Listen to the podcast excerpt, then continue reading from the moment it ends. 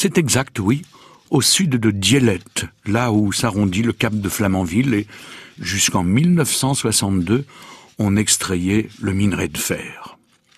Cette histoire-là avait commencé en 1856, quand les ingénieurs des mines avaient trouvé, sur la plage de Dielette, quasiment à fleur du sol, hein, l'existence de plusieurs filons de minerai de fer paraissant fort riches.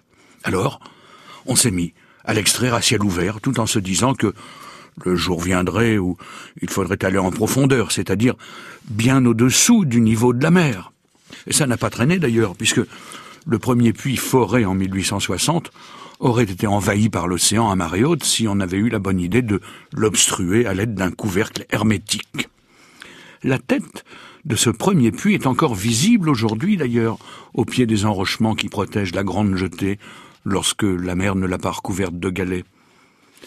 Et imaginez-vous que les galeries, aménagées plus tard, furent véritablement creusées sous la mer, et il s'agissait de galeries qui se ramifiaient sur une quinzaine de kilomètres.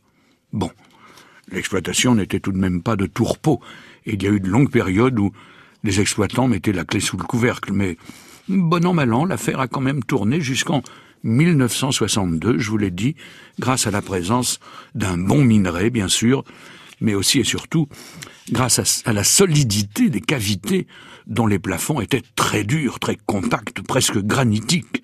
On n'avait pas besoin de les étayer, en effet. Et quel gain de temps et quelle sécurité. Noyée à l'arrivée des Allemands, la mine sous-marine fut remise en état en 1950, mais le coût trop élevé de l'exploitation a fini par euh, la condamner.